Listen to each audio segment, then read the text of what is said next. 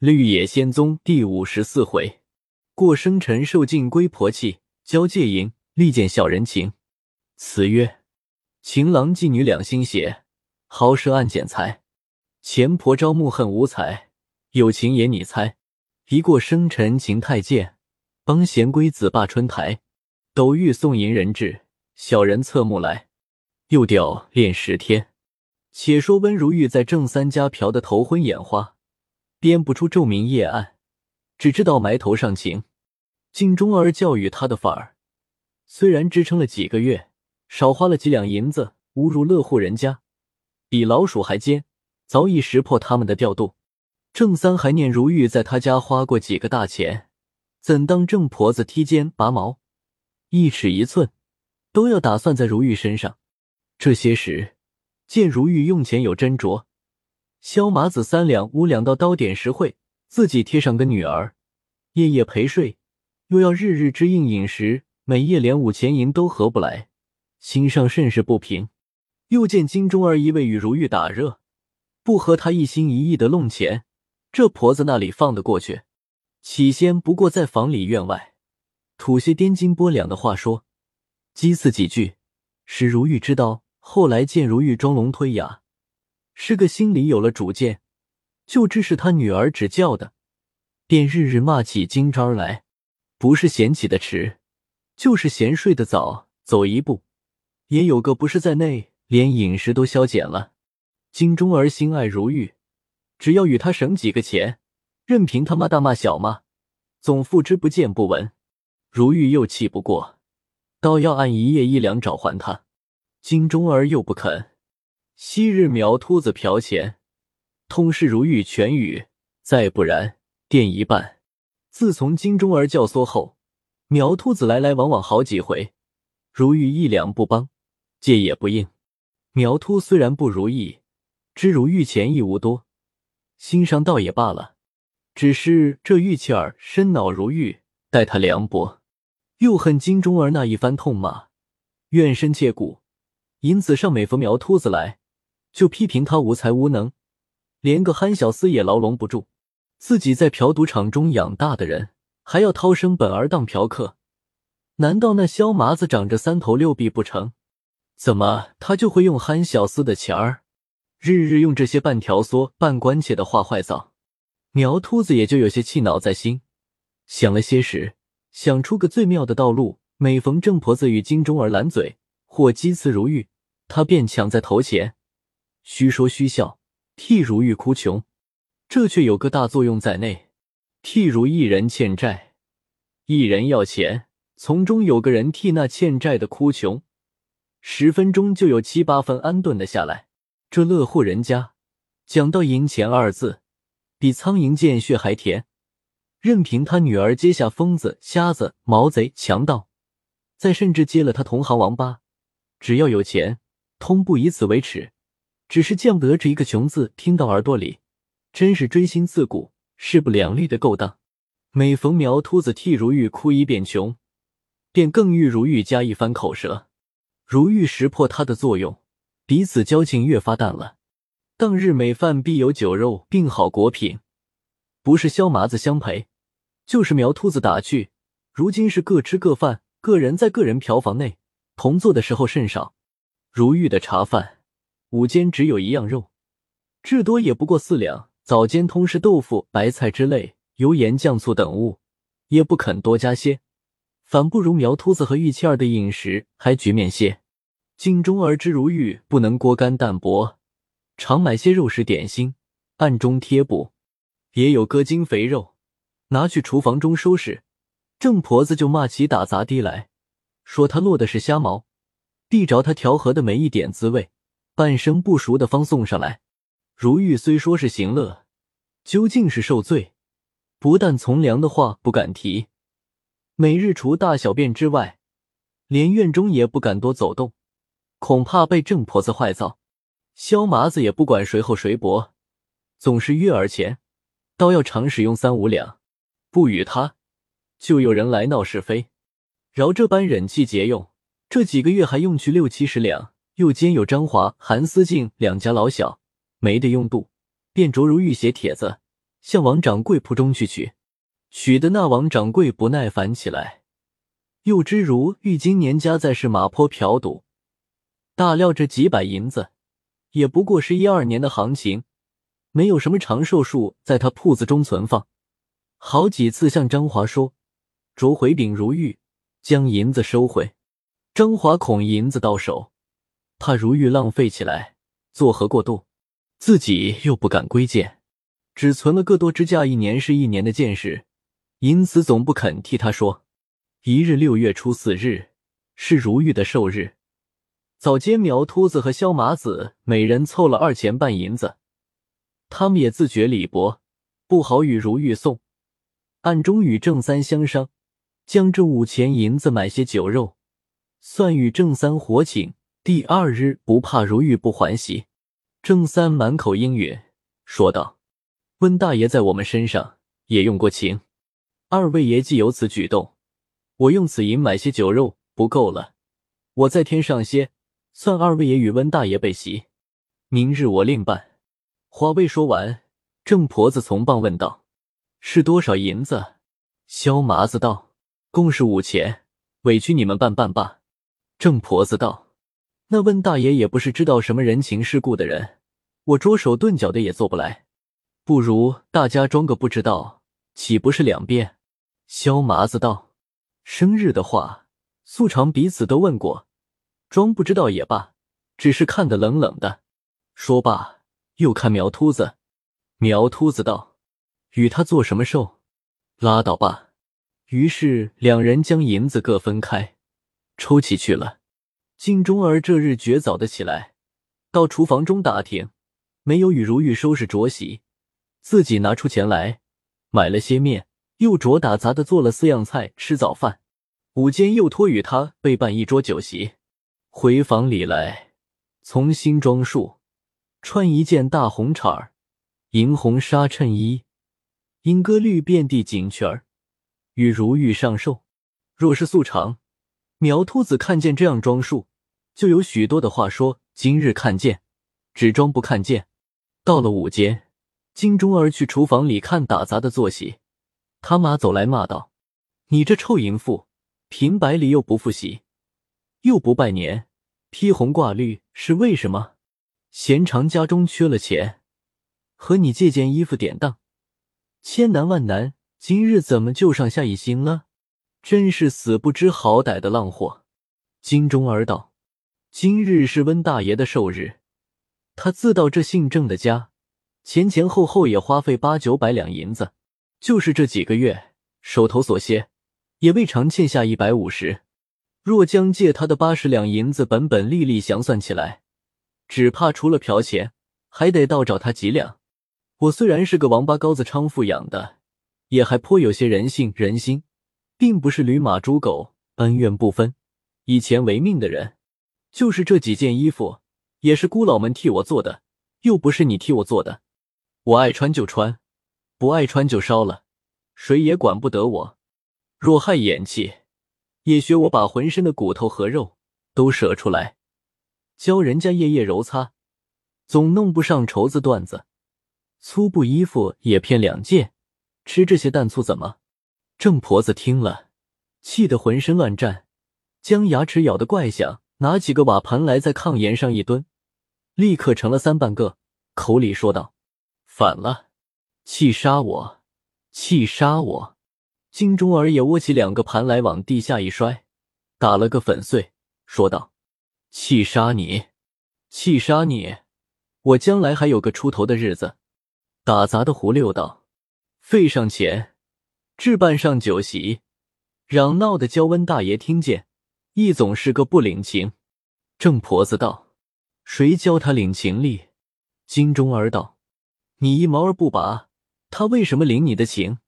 胡六道：“爸哟，老奶奶老翻了，二姑娘又没老翻了，休叫有空听见笑话。席面我自收拾妥当，二姑娘也不用再来，请回去吧。”娘儿两个听了都不言语，四只眼彼此瞅了一会。金钟儿往前便去了。到了午间，打杂的走入金钟儿房内，问道：“菜放到厅上了。”可用请萧大爷不用。金钟儿道：“平白的又放到厅上，怎么还照素日一样打发就是了？”如玉道：“你真是费心多事，我不说吗？如今是什么光景？还过生日？你既然预备下，苗老三他们想来也知道，还是在一处做为是。”金钟儿道：“我不，我嫌他们太凉薄。那一个没受过你的好处，就来与你做个揖。”也是人情，怎么都装起不知道来了？萧麻子还可，这苗老三他怎么该是这样待你？如玉听了也就不言语了，打杂的把小菜儿搬入来，放在炕桌上，又拿入酒来。金枝儿满斟起一杯，凤玉如玉，笑盈盈的说道：“我拜拜你吧。”如玉连忙站起来，拉住道：“这都是没要紧的响头。”两人方才对面坐下。共叙心田，直吃到未排时分，方才将杯盘收去。没有两杯茶时，只见打杂的入来说道：“有泰安州一个姓王的坐着车来，要询温大爷说话，现在门前等候。”如玉道：“泰安有什么姓王的寻我？想是他错寻了。”金钟儿道：“是不是？你出去看看何妨？”如玉走到门前一看。原来是他的救火器王国士，如玉连忙相让，见国士从车内取出个大皮搭链来，赶车的后生抱在怀内，跟将入来。郑三迎着盘问，如玉道：“是我的一位旧朋友到这里看望我。”郑三见那后生怀中抱的搭链，走得有些沉重费力，心上不住的猜疑。如玉将王伙计让在金钟儿房内。金钟儿问明，方知是如玉的旧伙计，上前万福。慌得那王伙计还礼不迭，彼此依让坐下。金钟儿看那伙计，年约五十多岁，生得肥肥胖胖，穿着一件剪绸单道袍，内衬着细白布大衫，坐下蹲蹲笃笃，像个忠厚不少饭吃的人。那后生将皮搭帘往炕头上一放，把腰直了一直。出了一口气，站在门傍边，眼上眼下的看金渣儿。金钟儿向那后生道：“客人且请到我这院内南房里坐。”那后生走将出来，郑三接住，问了缘由，才知道是送银子来，慌得连忙让到南房里坐。郑婆子催着送茶。再说王伙计向如玉道：“晚生去年领了在爷的七百银子，原欲托大爷的鸿福。”多赚几个钱，不一心才动手脚大，将本银乱用。晚生恐怕他花用尽了，今日与大爷送来，除大爷零碎使用外，净存本银五百二十两。说着，从怀中取出一本清账来，里面夹着如玉屡次取银帖子，双手递与如玉看。如玉道：“你替我使着罢了，何苦又送来？”王伙计道：“晚生是才不说吗？”时时的不敢在铺中存放了，也曾和张总管说过几次，总不见他的回信，所以亲自来交。如玉道：“你送来不打紧，我又该何处安放？”王伙计道：“任凭大爷。”金钟儿取了四百钱，走出来向胡六道：“你快买些酒肉，收拾起来，好打发客人吃饭。那个赶车的也要与他些酒肉吃。”郑婆子连忙跑来，笑说道：“你这孩子好胡闹！我家里的客人和你拿出钱，快拿回去，我自有妥当安排。”胡六却待将钱递回，金钟儿道：“你少在我跟前浪，买你的东西去吧。”说毕，回房里坐下，骂的胡六把手一拍道：“这是那里的晦气！”郑婆子道：“你还不知道他的馅儿。”从小儿就是个有火性的孩子，你只快快的买去吧，我在厨房里替你架火安锅滚水等你。胡六去了，这边王伙计将大链打开，将银子一封封搬出来摆在炕上。卓如玉看成色，称分量，又要算盘，与如玉当面清算。如玉笑道：“我还有什么不平信你处吗？何用清算？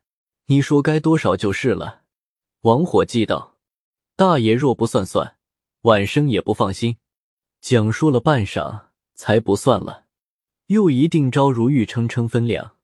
金钟儿道：“这银子不但温大爷，就是我也信得过，是丝毫不错的。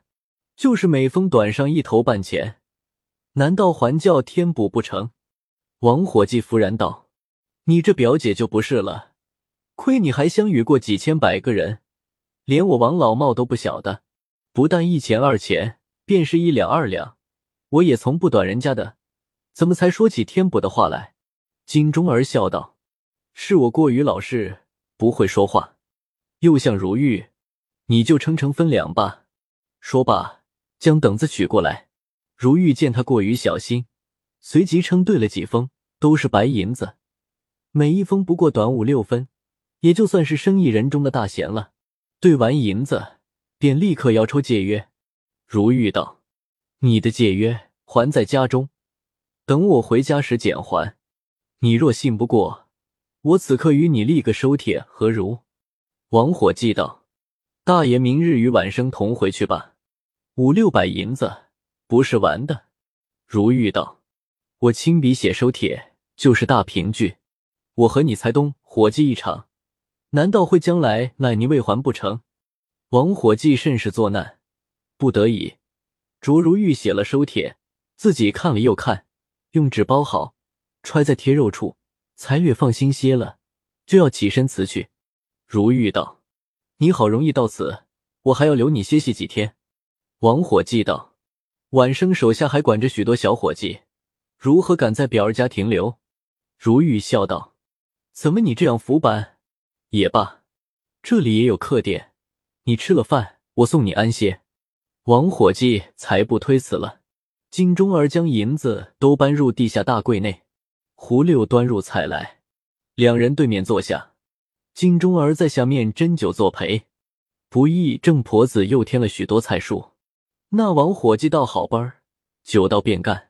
如玉见他有几分酒态，指着金钟儿问道：“你看他人物好不好？”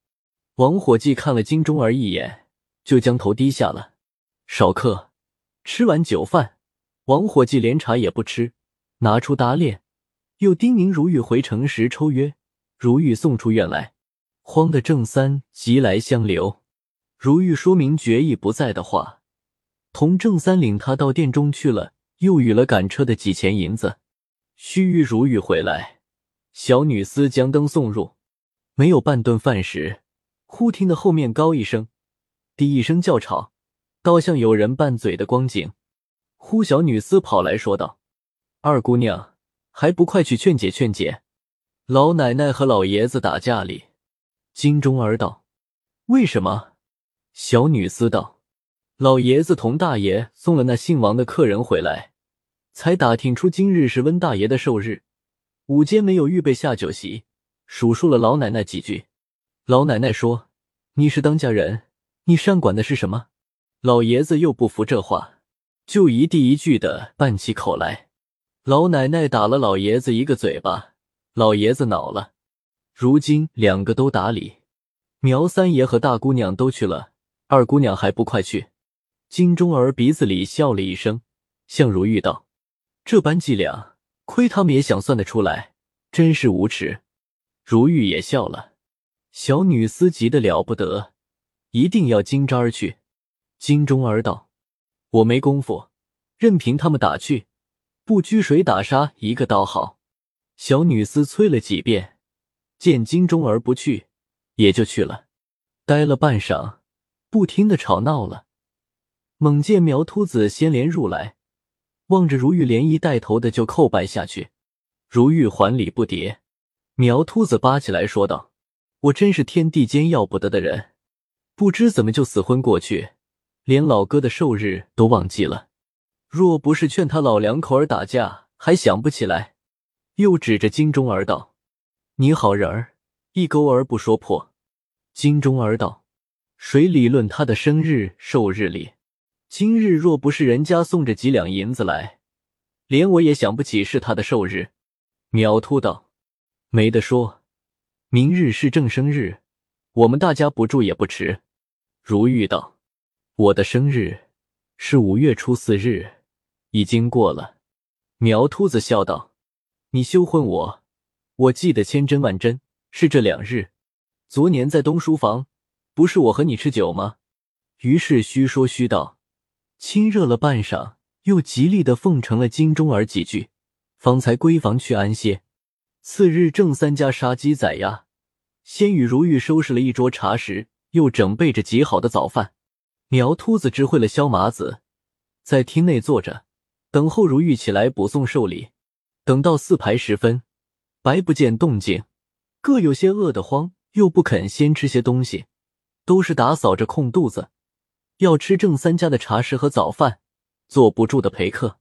郑婆子于昨日已问明赶车的后生，说送来五六百两银子，在自己女儿房里收着。这是一百年再走不去的财帛，不过用耽个几月功夫，不愁不到自己手内。今日恨不得将温如玉放在水晶茶碗里，一口吞在腹中。若是平素，这时候不起来。这婆子不知大喝小叫到怎么个田地，堪堪的到五排时分还不见开门，萧苗二人等得不耐烦起来，不住的到门前院中走来走去的咳嗽，又故意高声说笑。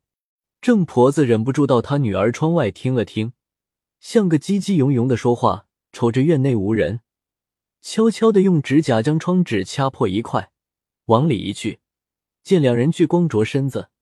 如玉把他女儿按倒在一张椅子上，狠干；又见他女儿发散拆横，软瘫在椅子上，弄成个有气无力的死人一般，连忙退回去，心里说道：“原来这温如玉有这般本事，怪不得小淫妇和他一心。”又想到自己身上幼年时也曾瞒着郑三偷过五六个人，从没教人家弄得失魂丧魄，到这样快活时候，真是空活了一世。探赏了一会，先过个板凳来，坐在窗台阶下，通不许人在台阶上走。